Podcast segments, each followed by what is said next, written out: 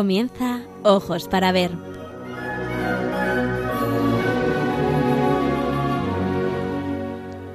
Hoy dirigido por María Ángeles Sobrino.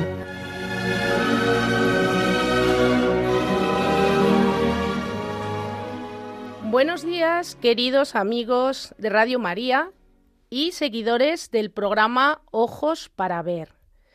Les habla María de los Ángeles Sobrino desde los estudios centrales de Radio María en Madrid. Son las doce y media, una hora menos, en las Islas Canarias. Un martes más me dirijo a ustedes para descubrirles el maravilloso mundo del arte y los mensajes que él encierra. En el programa de hoy les voy a presentar a la que está considerada como la Santa de América, Seguro que nuestros hermanos latinoamericanos, hispanoamericanos, ya lo han descubierto. Se trata de Santa Rosa de Lima.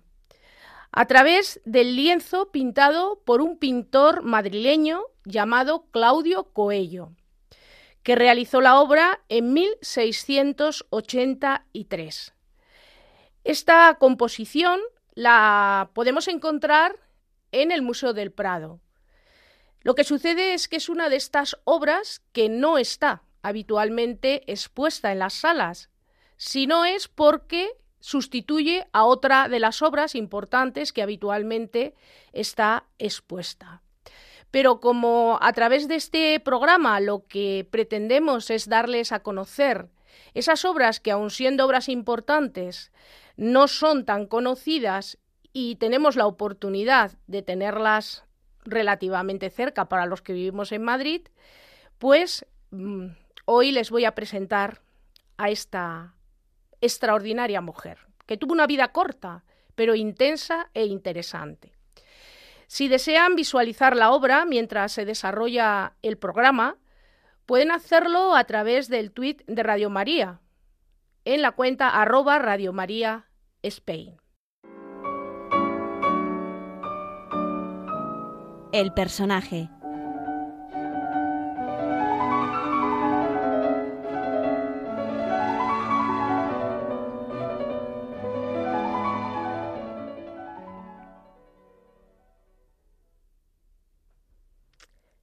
Ahí tenemos, ahora vamos a hablar de el personaje.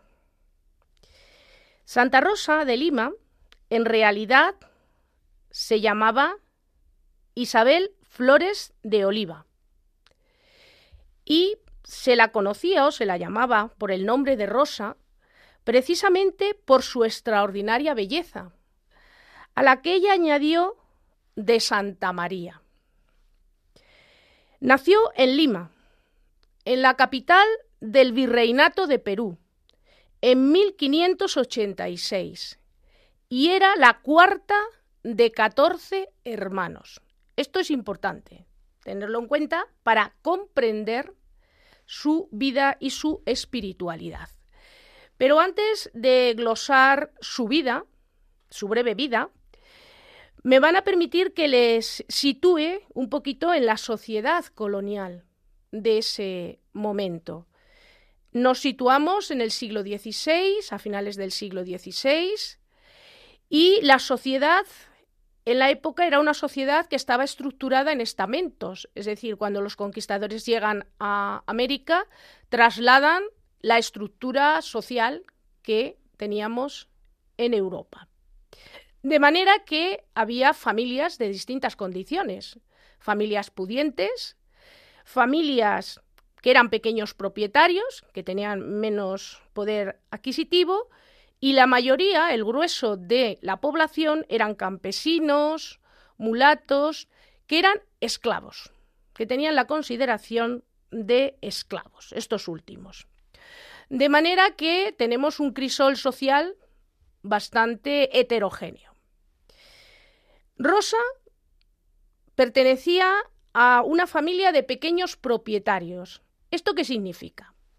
Pues esto significa que su padre tenía negocios, tenía propiedades. Pero es verdad que, como todos, todo propietario, pues tiene que tomar decisiones de negocio y unas veces salen bien y otras veces no tanto.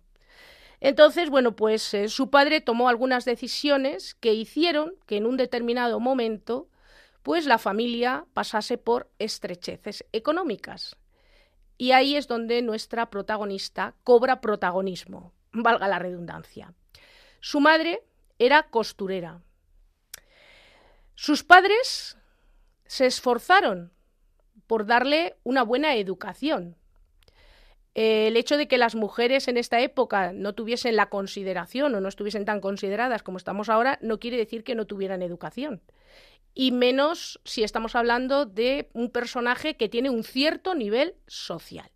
Entonces era una persona con educación y lo más importante para nosotros, en el contexto en el que nos movemos nosotros ahora, digo aquí en la radio, que tenía una fe sólida como consecuencia de la formación en la materia recibida por parte de sus padres.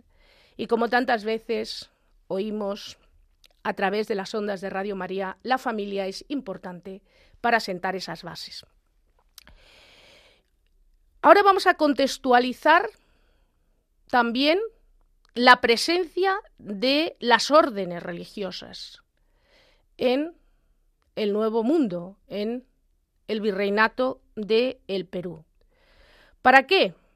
Para entender también esa espiritualidad profunda y esa vida dedicada y entregada que vamos a ver que tiene Santa Rosa de Lima. En 1524, Pizarro ya está por Perú. Estamos en los inicios del siglo XVI.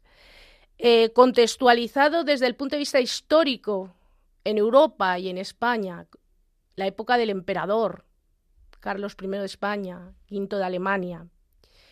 Y es en, prácticamente en paralelo al momento en el que llegan los conquistadores, van a llegar también a Perú las órdenes religiosas. Cada una con su carisma, cada una aportando su peculiaridad, pero todas con un único objetivo fundamental, evangelizar. Evangelizar esas tierras, a los habitantes de esas tierras, y bueno, pues no exentos de riesgos y de peligros, lógicamente. La primera orden religiosa que llega a Perú fue la orden dominica. Bueno, ¿por qué es importante esto? Pues porque precisamente nuestra santa pertenece a la orden seglar de los dominicos. Entonces, por ese motivo, esto es importante, este dato es interesante e importante. Durante el proceso inicial de la conquista, la orden de los predicadores o de Santo Domingo se encontró representada por un personaje importante, Fray Vicente Valverde, que fue el religioso que hizo el requerimiento al Inca Atahualpa, que posteriormente fue obispo de Cuzco y protector de los indios frente a los abusos de los españoles. Esto es muy importante, porque estamos viendo cómo desde el primer momento se defienden los derechos de estas personas, se defiende la dignidad de estas personas. También fueron otros dominicos en esta época, que fue Juan de Olías, Jerónimo de Olairza, que fue arzobispo de Lima, Gaspar de Carvajal. Este último fue muy importante porque fue el que acompañó a Francisco de Orellana, perdón, a Francisco de Orellana en el descubrimiento del Amazonas en 1542. En los años 40 es cuando se, diríamos, se forma como tal el virreinato de Perú. Hasta ese momento eh, existe este, em, esta autoridad por parte de los conquistadores, pero no está establecido como tal eh, eh, políticamente el virreinato. Es en estos años 40 cuando ya se empieza a asentar todo, o se lo pueden imaginar. Las órdenes religiosas que fueron a Perú tuvieron diferentes métodos para evangelizar a los indígenas, como hemos dicho, y que están en relación con los carismas de cada una de estas órdenes. Los dominicos fundamentalmente se preocuparon de difundir las enseñanzas escolásticas, centrando la difusión del Evangelio a través de colegios y centros superiores de enseñanza. Uno de los más importantes logros de la Orden fue la creación de la Universidad de San Marcos en 1551 por Fray Tomás de San Martín. ¿Por qué les cuento todo esto? Porque también es interesante que vean que estamos hablando de una mujer que se forma desde el punto de vista educativo, pero también desde el punto de vista religioso, y que en la ciudad hay un bullir de esta de, en, cuanto a la eh, formación religiosa y que aunque ella directamente no tuviese acceso a estos estudios universitarios, sin embargo, en el ambiente mm, cultural se notaba todo esto. Entonces, para comprender, para llegar a comprender en toda su dimensión esta profunda espiritualidad que abraza desde prácticamente la niñez y la primera adolescencia Santa Rosa. Los dominicos también pusieron énfasis en el conocimiento de las lenguas autóctonas y de las costumbres locales. ¿Para qué? Para adecuar la evangelización a la situación, a la realidad de las personas a las que se dirigían. Esto es muy importante. Esto enriquece al que da y al que recibe. Por lo tanto, como pueden constatar, los evangelizadores, las órdenes religiosas, iban con una misión muy, muy concreta, pero también con una misión que llevaba aparejada la dignidad, el respeto a los que tenían al lado. Fruto de esta preocupación fue el lexicón o vocabulario general del Perú llamado quechua, que Fray Domingo de Santo Tomás publicó en 1560. O sea que es que desde el primer momento hay un interés por los indígenas, por conocer sus costumbres, por conocer su lengua. La lengua es el primer vehículo para conectar con las personas. Esta obra fue fundamentalísima, me refiero al lexicón, para entender, como digo, el lenguaje, pero sobre todo también la situación en la que vivían estos indígenas.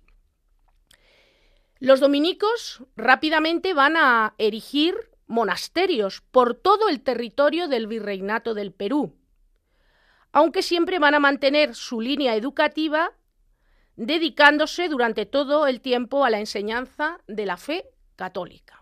Es decir, la educación estaba en ese entorno de la fe católica. La otra gran orden mendicante que llega a Perú es, como seguro que acaban de adivinar, la orden de los franciscanos. La orden llega en 1542. Esta orden destacó entre las demás sobre todo por su vocación misionera. Los franciscanos llegaron hasta lugares recónditos del territorio virreinal. Y su labor se centró no solo en la evangelización, sino también en algo muy importante, y es que les enseñó a los indígenas a trabajar la tierra de una manera sencilla, claro, y les enseñaron el castellano la lengua de los conquistadores. Fijaros, como ven, cada uno va a hacer su aporte y como trasfondo, la fe. La otra orden que llegó fue la de los agustinos, que llegó en 1551. Supo desenvolverse de una manera muy rápida y por ello en menos de diez años tuvo iglesias y conventos en las principales regiones del virreinato. Abocaba, al igual que sus que, el resto de los de las eh, comunidades a la evangelización indígena, pero sobre todo se centró en dos, diríamos, eh, grupos fundamentales, en dos tribus, que fueron los curacas y los aiyus, descendientes de los incas. Uno de los principales representantes de la orden fue Fray Antonio de Calancha, autor de una extensa crónica sobre las acciones agustinas en el virreinato peruano. Es decir, estas pequeñas pinceladas que yo les estoy dando, pues se las puedo dar gracias a que con anterioridad ha habido estudios profundos sobre la presencia de estas órdenes en el Nuevo Mundo. Los agustinos fueron una de las órdenes que más empeño pusieron en hacer desaparecer la idolatría en esta zona de los Andes.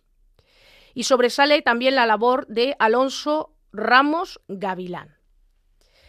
Otra orden importante que además sabemos que va a tener sus complicaciones no solamente en España, sino también en la zona del Nuevo Mundo, es la orden de los jesuitas, la Compañía de Jesús, que llegó al virreinato del Perú en 1568.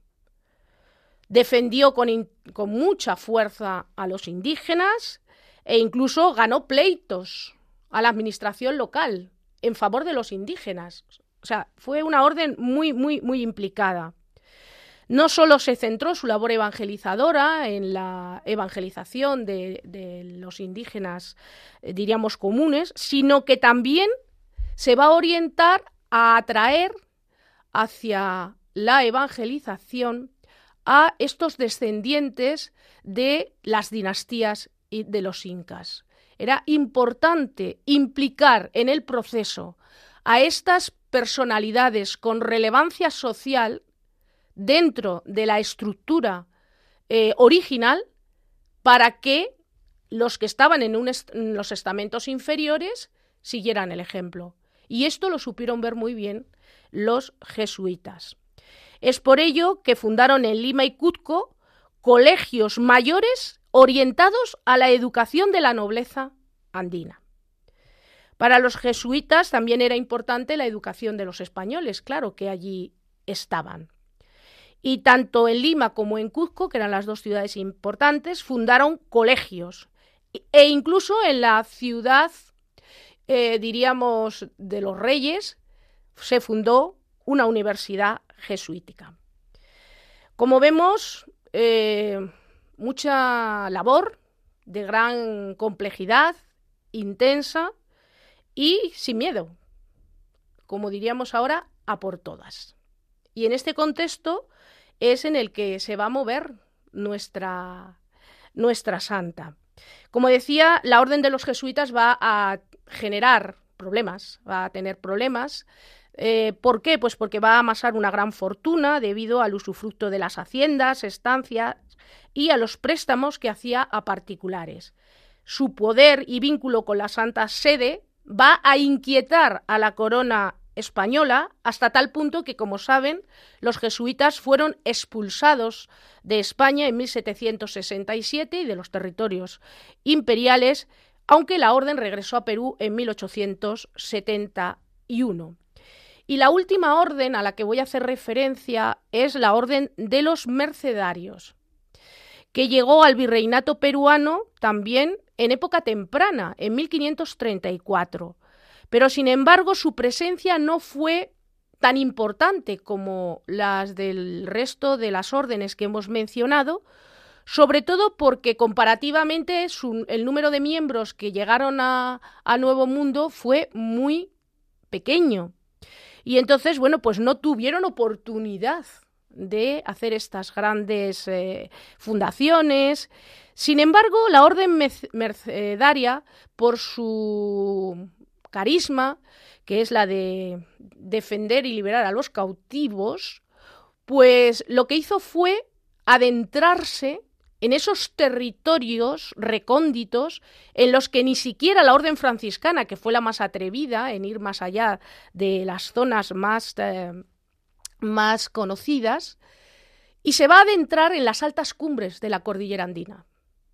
Entonces, aunque fueron pocos, sí que fueron los más arriesgados y se dirigieron a, esos territorios para evangelizar.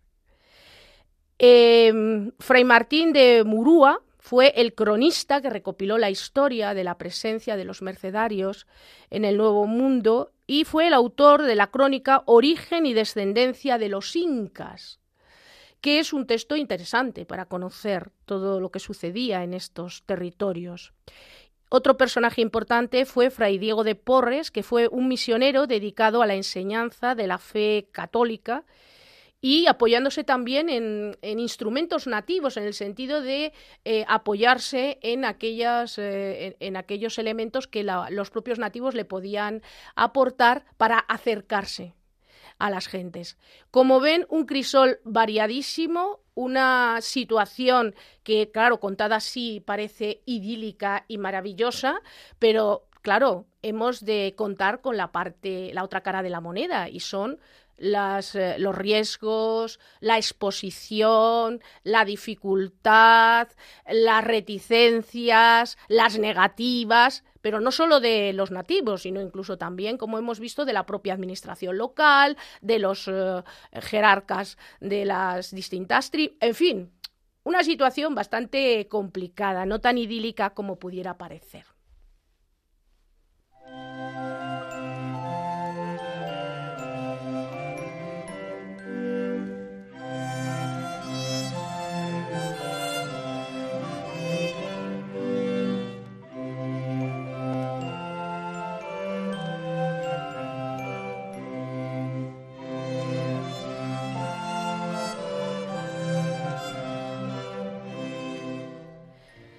Queridos oyentes, les recuerdo que estamos emitiendo el programa Ojos para Ver, en esta ocasión dedicado a la obra Santa Rosa de Lima, creada por el pintor madrileño Claudio Cuello en 1683, y es una obra que pertenece a las colecciones del Prado, aunque actualmente no pueda verse colgada en los muros de sus salas.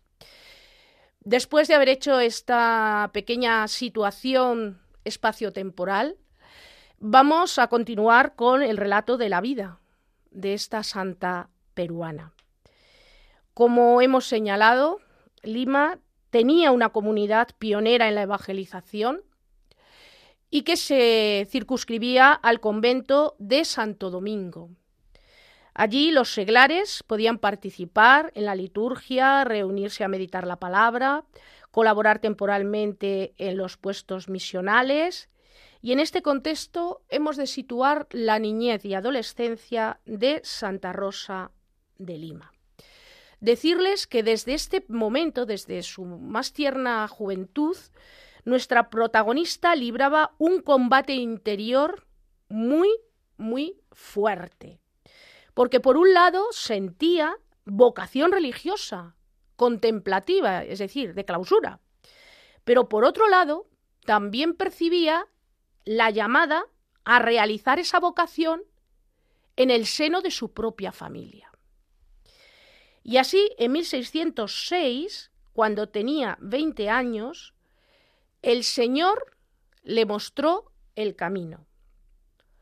Optó por ser pobre por la fraternidad universal, ingresando en el movimiento seglar de la Orden de Predicadores. Como Dominica Seglar, daba clases a los niños, incluyendo, bueno, pues el aprendizaje de instrumentos musicales, cultivaba el huerto de la casa, trabajaba en costura. De esta forma contribuía al sostenimiento de su familia amenazada por las estrecheces económicas. Se tienen que comprender esa dicotomía de la santa teniendo en cuenta, claro, que la situación familiar era una situación complicada desde el punto de vista económico. Recuerden, les he dicho que era la cuarta de 14 hermanos, con lo cual, claro, eh, tenía que ayudar al sostenimiento porque era de las mayores. Y en aquel hogar, en el que la vida era sencilla, no faltaba de nada, porque no faltaba lo fundamental, y es lo que decía ella, que es el amor con mayúsculas. Y cuando hablamos del amor con mayúsculas, no nos referimos solo a que nos queramos todos mucho, que sí, que es muy importante. Me refiero a que no faltaba el amor de los amores, no faltaba Jesucristo, no faltaba Dios, el que es el amor por excelencia. Entonces, ella lo siente. Sabemos que asistía a la Eucaristía en el convento de Santo Domingo y también que para guardar ese silencio, esa meditación, ese sentirse apartada del mundo, aunque estaba en el mundo, en su casa se construyó una cabaña en la zona del patio, del huerto de la casa, con el fin de asimilar más el Evangelio en lo que para ella era fundamental, la oración.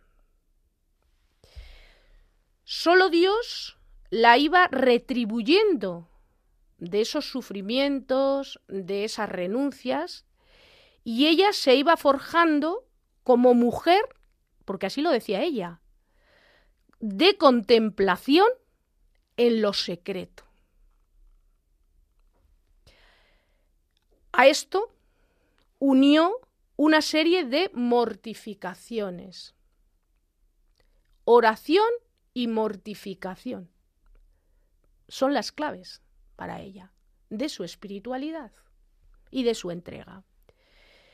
En sus escritos explicaba que la mortificación era necesaria para ser saciados por el Espíritu de Dios, para vivir orientados por el Espíritu Santo, para renovar la faz de la tierra a partir de uno mismo. Si nosotros, cada uno de nosotros, no somos renovados, difícilmente podremos renovar a los demás y por lo tanto al mundo. Bueno, pues este mensaje viene muy bien para el periodo en el que nos encontramos en este momento, el periodo de Cuaresma, porque es un periodo de renovación. Por lo tanto, aquí tenemos un ejemplo extraordinario de mujer para seguir en esta Cuaresma. Con sus hermanos, con el prójimo, era una mujer comprensiva. ¿Por qué? porque disculpaba los errores de los demás, perdonaba las injurias que recibía, se empeñaba en hacer retornar al buen camino a todos los que, bueno, encontraba que estaban desviados, y socorría a los enfermos y a los pobres. Era una mujer, en definitiva, que se esforzaba en practicar la misericordia y la compasión. Bueno, dos también de los pilares de la cuaresma. Ella misma hubiera querido salir de Lima como misionera, pero diversas circunstancias se lo impidieron. En primer lugar, se lo impidió la situación familiar que ya hemos mencionado. Pero también, y muy importante, fue su situación personal en cuanto a su salud. Su salud era muy frágil. Era una mujer enferma. Y de hecho, padeció tuberculosis y precisamente una de, uno de estos brotes de tuberculosis sería el que le provocaría la muerte en su casa de Lima el 24 de agosto de 1617, cuando contaba 31 años de edad. Pero a pesar de su corta edad, una vida intensísima de trabajo y de sacrificio. Actualmente, su cuerpo se venera en la Basílica Dominicana de Santo Domingo, en Lima. Fue canonizada por el Papa Clemente X el 12 de abril de 1671. Y desde ese año, toda América Meridional y Filipinas la veneran como patrona. Bueno, esto aquí la vida, con su contexto histórico, con su contexto espaciotemporal, sus relaciones personales, especialmente de entrega a la familia y a los pobres, y ahora vamos a hablar de su espiritualidad. Santa Rosa de Lima, desde niña, se consagró a Dios con el voto de la virginidad. Esto quiero que ustedes lo vayan guardando en su cabeza, porque ahora cuando analicemos el cuadro, que nos ha servido de base para introducir a la figura, van a ver que todo está en el cuadro. ¿eh? Sentía profunda veneración por Santa Catalina de Siena, con quien mantiene una estrecha afinidad. Es decir, su modelo es Santa Catalina de Siena. Y es por eso que decide inscribirse en la Orden Seglar Dominicana, como hemos dicho, en 1606, para ofrecerse completamente a la perfección evangélica. Amante de la soledad, como hemos dicho, dedicó gran parte del tiempo a la contemplación, deseando también introducir a otros en esa oración secreta que ella practicaba, divulgando para ello libros espirituales. Animaba incluso a los sacerdotes para que atrajeran a todos al amor a la oración. Y recluida frecuentemente en esa pequeña ermita que se hizo construir en el huerto de sus padres, abrió su alma a la obra misionera de la Iglesia con celo ardiente por la salvación de los hermanos pecadores y de los indios, entre comillas, de los indígenas, que así era como se llamaba a los habitantes del Nuevo Mundo.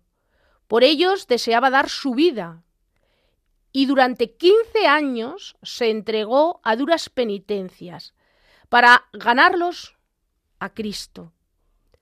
También sobresalió por sus obras de misericordia con los necesitados y oprimidos. Santa Rosa de Lima ardía en amor a Jesús en la Eucaristía y tenía una gran piedad por su madre, por María. Era tal el vínculo que estableció con Jesús que se habla también de un matrimonio místico. Jesús se le aparecía a Santa Rosa y en una ocasión, al parecer, la declaró o la proclamó como su esposa. Por eso, bueno, pues vamos a ver otros detalles en el cuadro de Claudio Coello. En relación con el amor a la madre con mayúsculas, a nuestra madre María, fue una gran propagadora del rezo del Santo Rosario, que propagaba con gran celo, estimando que todo cristiano debía rezarlo con amor y grabarlo en su corazón. Es una invitación la que nos hace Santa Rosa de Lima al rezo del rosario, para estar con nuestra madre, para recibir ese auxilio de nuestra madre en esos momentos de dificultad, que en su caso debieron ser muchos, por lo que estamos diciendo.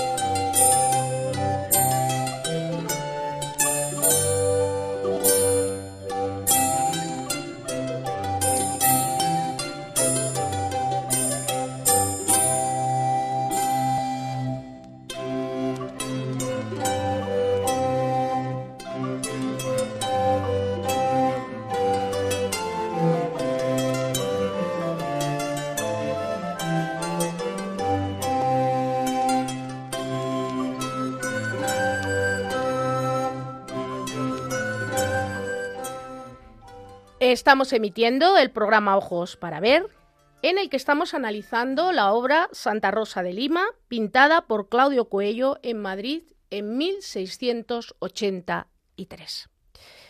Ya conocemos a nuestra protagonista. Conocemos también su espiritualidad. Y ahora vamos a ver cómo los pintores del siglo XVII utilizando el lenguaje de la época, el lenguaje pictórico de la época, el barroco, nos acercan al personaje. La obra que les presento es una composición que está pintada al óleo sobre lienzo, que tiene unas medidas considerables porque es un cuadro de altar, procede de una iglesia. Tiene 2 metros 40 por unos 60. Es un cuadro de formato vertical. La obra fue compuesta por Claudio Cuello en 1683 para la iglesia del convento de Nuestra Señora del Rosario en Madrid. Este convento hoy está desaparecido. Se encontraba en la llamada entonces, en el siglo XVII, calle ancha de San Bernardo. Y fue construido en 1643, es decir, el edificio se empieza a construir en 1643, ya saben que todas estas construcciones tan complejas y tan amplias conllevan varios años e incluso siglos, y claro, se termina de decorar, los cuadros es lo último que se introduce en, en las iglesias y en los conventos, se termina de decorar al final del siglo, como ven, pues 40 años después está pintado este cuadro, 40 años después de la fundación del convento de Nuestra Señora del Rosario. Esta composición la crea nuestro artista cuando es relativamente joven, ya veremos un poquito más adelante su historia, pero demuestra que ya goza de una buena posición en el panorama artístico madrileño, gracias a importantes proyectos que había realizado para decorar otras iglesias y conventos en Madrid y su entorno, como por ejemplo el cuadro El Triunfo de San Agustín, que es un cuadro que sí que está habitualmente expuesto en el Prado y que en alguna otra ocasión ya hemos, ya hemos comentado. Y bueno, cuando este cuadro, por circunstancias X, sale de exposición, pues es cuando tiene cabida alguno de estos otros cuadros de Claudio Cuello, de los que estamos hablando, como por ejemplo Santa Rosa de Lima. ¿Qué vemos? Y ahora vamos a hacer la descripción de la obra. La obra a simple, vista muestra una grandísima calidad técnica. Por eso decimos que es un momento del artista, diríamos, de dulce. Es el momento en el que el artista, claro, está en el pleno apogeo. ¿Por qué? Porque tiene muchos encargos y el hecho de tener muchos encargos, signo de reputación, pero también le permite experimentar, le permite mejorar, perfeccionarse en el estilo. Domina el dibujo. Si ustedes se fijan, nosotros podemos seguir el contorno, el perfil de la figura, que es la gran protagonista de la composición. Además, cuando nosotros miramos la obra, es una obra tremendamente original y de un atrevimiento compositivo extraordinario, que hace de Claudio Cuello uno de los grandes maestros del llamado barroco decorativo madrileño. Veremos, es un pintor que trabaja al servicio de la corte al servicio del rey Carlos II. Bueno, nos situamos, imagínense para los que no están viendo la imagen, estamos viendo a la santa en el centro del cuadro, casi de tamaño natural. Está acompañada de una serie de símbolos, de atributos, lo que llamamos popularmente símbolos parlantes, que la identifican. Y hete aquí que son los siguientes. Viste el hábito dominico, de blanco y negro. Recuerdan, ¿verdad? Pero claro, viste el hábito, pero hemos dicho que no es una monja. Pero es que los seglares que estaban consagrados, aunque no fueran, aunque no hubieran hecho votos, tenían este derecho a portar el hábito y a ser enterrados con el hábito. Por eso se la representa con el hábito. ¿Qué diferencia vemos con respecto a los consagrados? En el sentido de que hacen votos. Que no lleva el escapulario. Lo que lleva colgando del cuello es el rosario. Lleva un rosario. La santa lleva un rosario pinjante del cuello. Abrazando con la mano derecha, de una manera muy sutil y muy teatral, lleva una vara de flores, que son rosas, en alusión a su nombre, pero la vara de flores es una vara que alude a su virginidad. Es una santa virgen, ya lo hemos dicho. También aparecen las rosas por doquier, en el rompimiento de gloria, donde vemos a los ángeles, al propio Jesucristo, niño, que le está coronando con una corona de rosas. A la propia santa, que lleva en su mano izquierda las rosas. Pues perdonadme, pues os he dicho que lleva las rosas, pero viéndolo ahora más detenidamente, sí parecen rosas, pero parece otro tipo de flor, además de la rosa, la vara que lleva en la mano.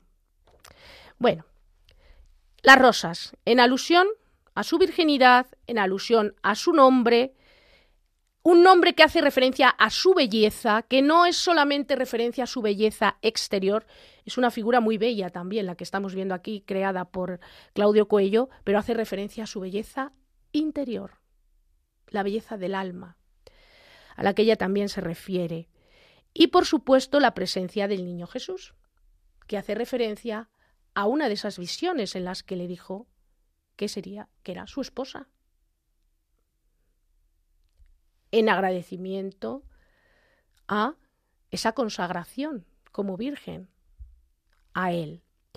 Y de hecho, bueno, vemos esa idea de esposa de Cristo en el ángulo inferior izquierdo, donde hay un angelito que sostiene una tablilla en la que habla de ese desposorio místico. La santa aparece sobre una peana.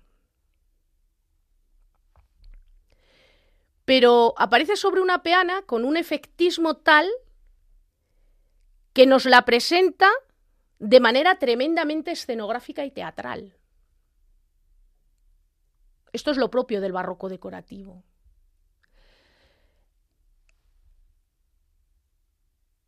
¿Qué es lo que pretende el artista con esta manera de presentarnos a la santa? El artista está jugando, como verán, con los distintos planos de composición sobre la superficie del cuadro. De manera que crea un engaño al ojo, es lo que se llaman los trampantojos, los engaños al ojo, de manera que al presentarla sobre una escenografía, sobre una especie de escenografía, con esa peana, nos da la sensación de que estamos viendo una escultura tridimensional, una estatua policromada, de esas maravillosas estatuas policromadas del barroco español. Pero sin embargo, es una pintura. Pero esta sugerencia, fíjense, no está del todo clara.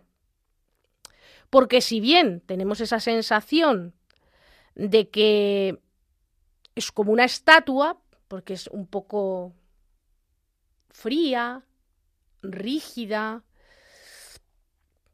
sin embargo, cuando nos fijamos en el rostro, en el movimiento del cuerpo, tenemos esa sugestión de que es una figura viva.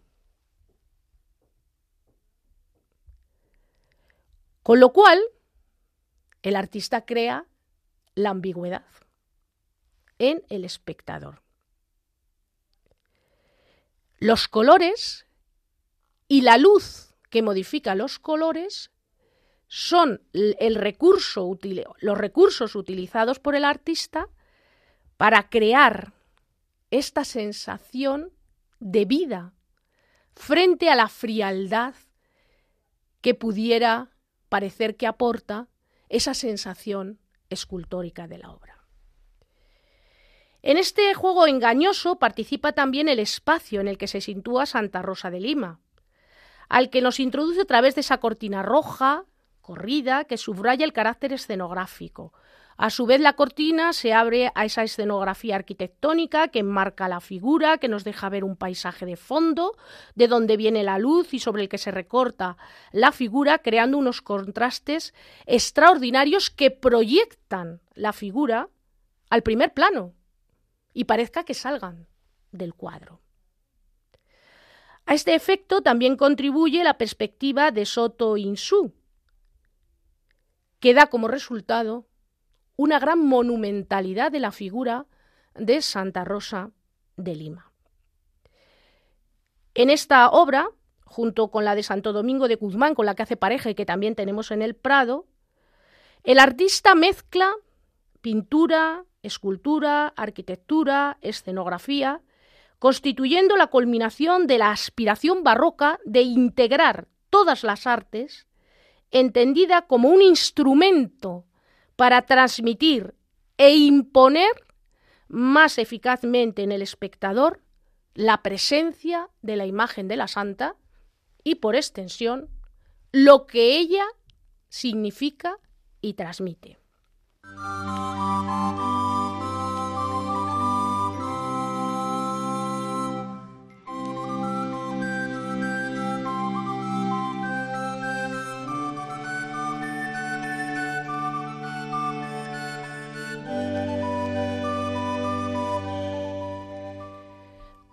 Amigos de Radio María, están escuchando el programa Ojos para Ver. Hoy estamos hablando de Santa Rosa de Lima a través de una obra de Claudio Coello.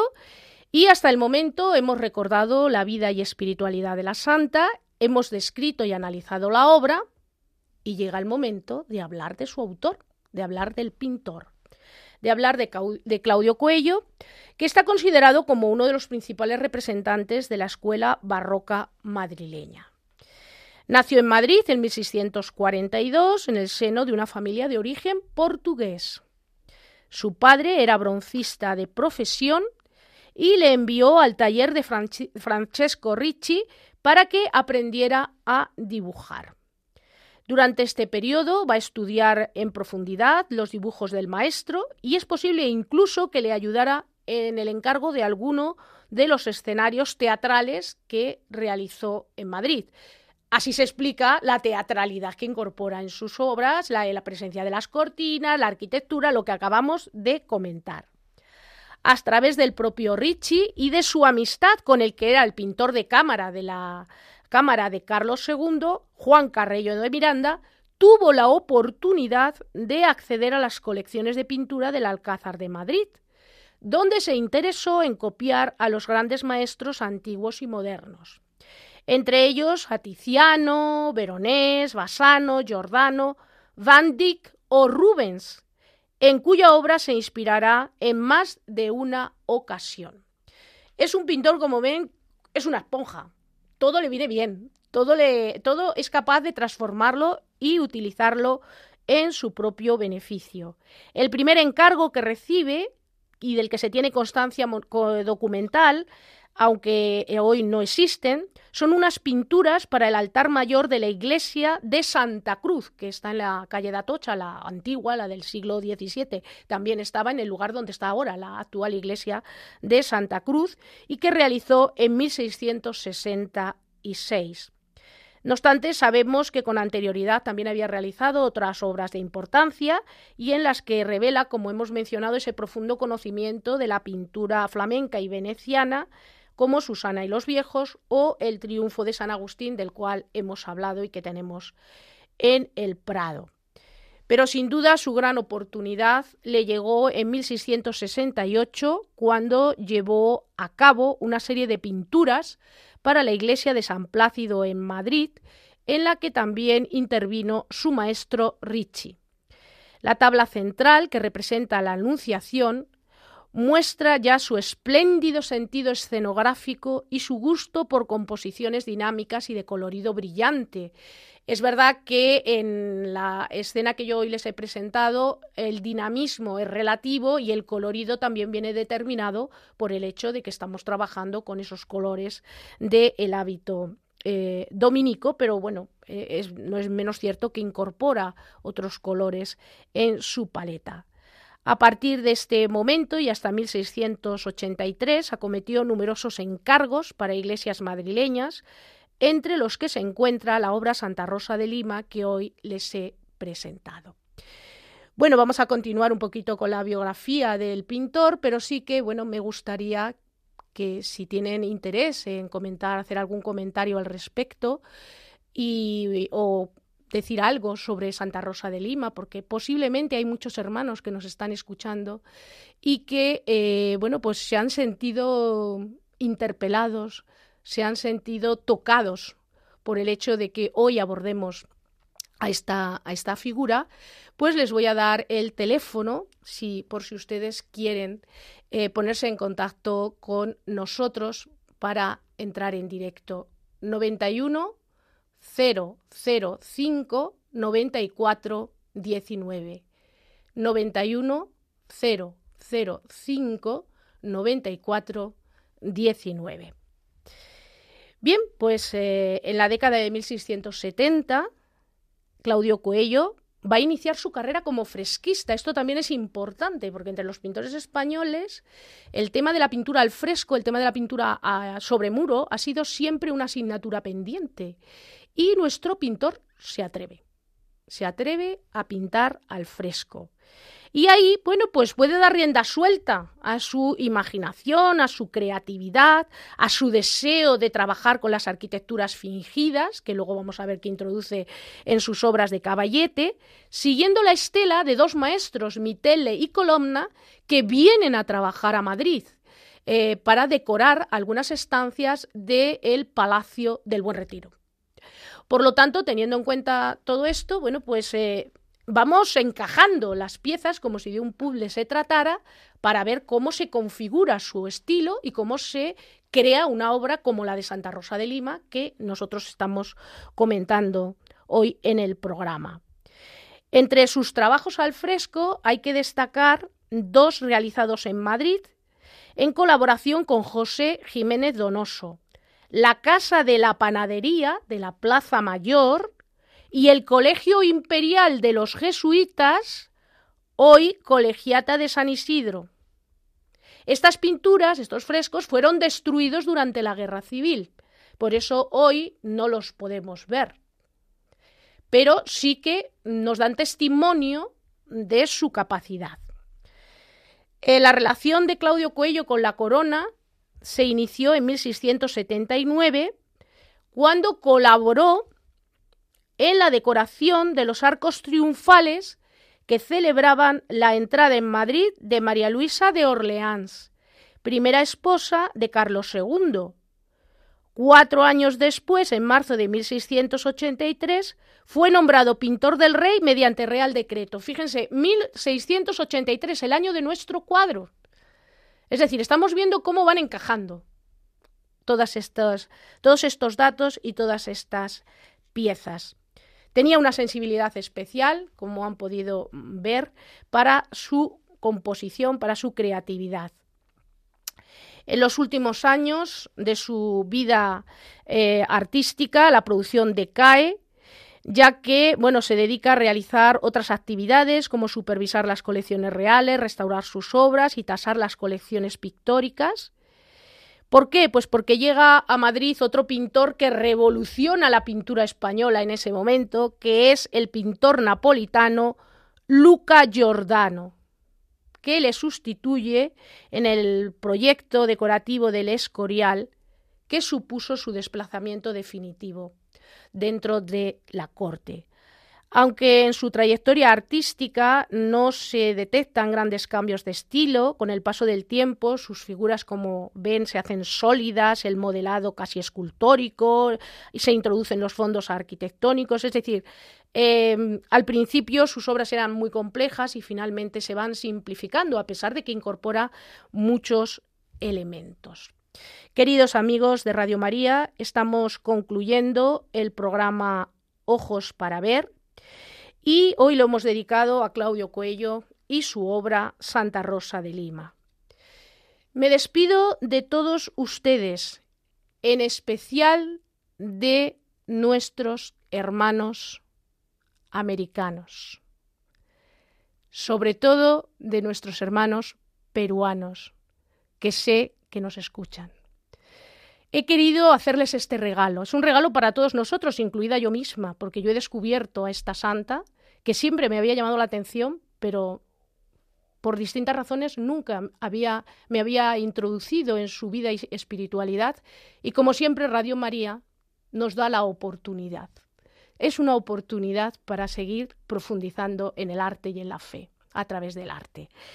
Y bueno, pues como les digo, me despido de todos ustedes, pero en especial de estos queridos hermanos de América, en el deseo de que el programa les haya agradado, les haya interesado.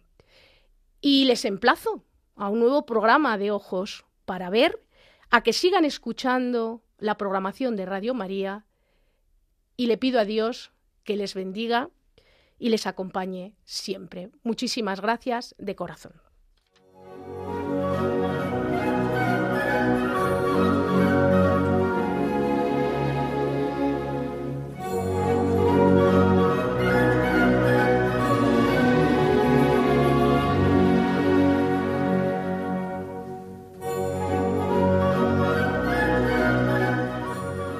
Hasta aquí, queridos oyentes, ojos para ver.